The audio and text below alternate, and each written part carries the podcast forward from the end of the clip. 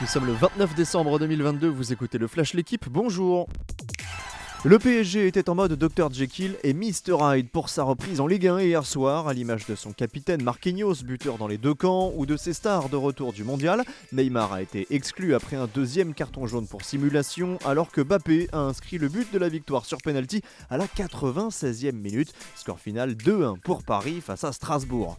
Monaco, Lille et Lyon, eux aussi, ont repris par un succès. Aujourd'hui, suite et fin de la 16e journée, avec 4 affiches, dont Marseille-Toulouse et Nice-Lens en soirée. Il n'était pas à la Coupe du Monde, mais il faut croire qu'Erling Haaland a déjà évacué sa frustration. Déjà buteur en League Cup contre Liverpool la semaine passée, le Norvégien a remis ça hier en championnat à Leeds, avec un doublé cette fois qui permet à City de s'imposer 3-1.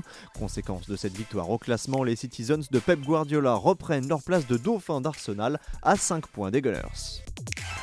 Ne demandez pas aux fans de cyclocross s'ils passent de bonnes fêtes. La réponse sera forcément oui. Une course folle lundi à Gavert, une démonstration de Van Aert et Van Der Poel mardi à Zolder et cerise sur le gâteau, la course d'hier à Diegem en nocturne a surpassé les précédentes.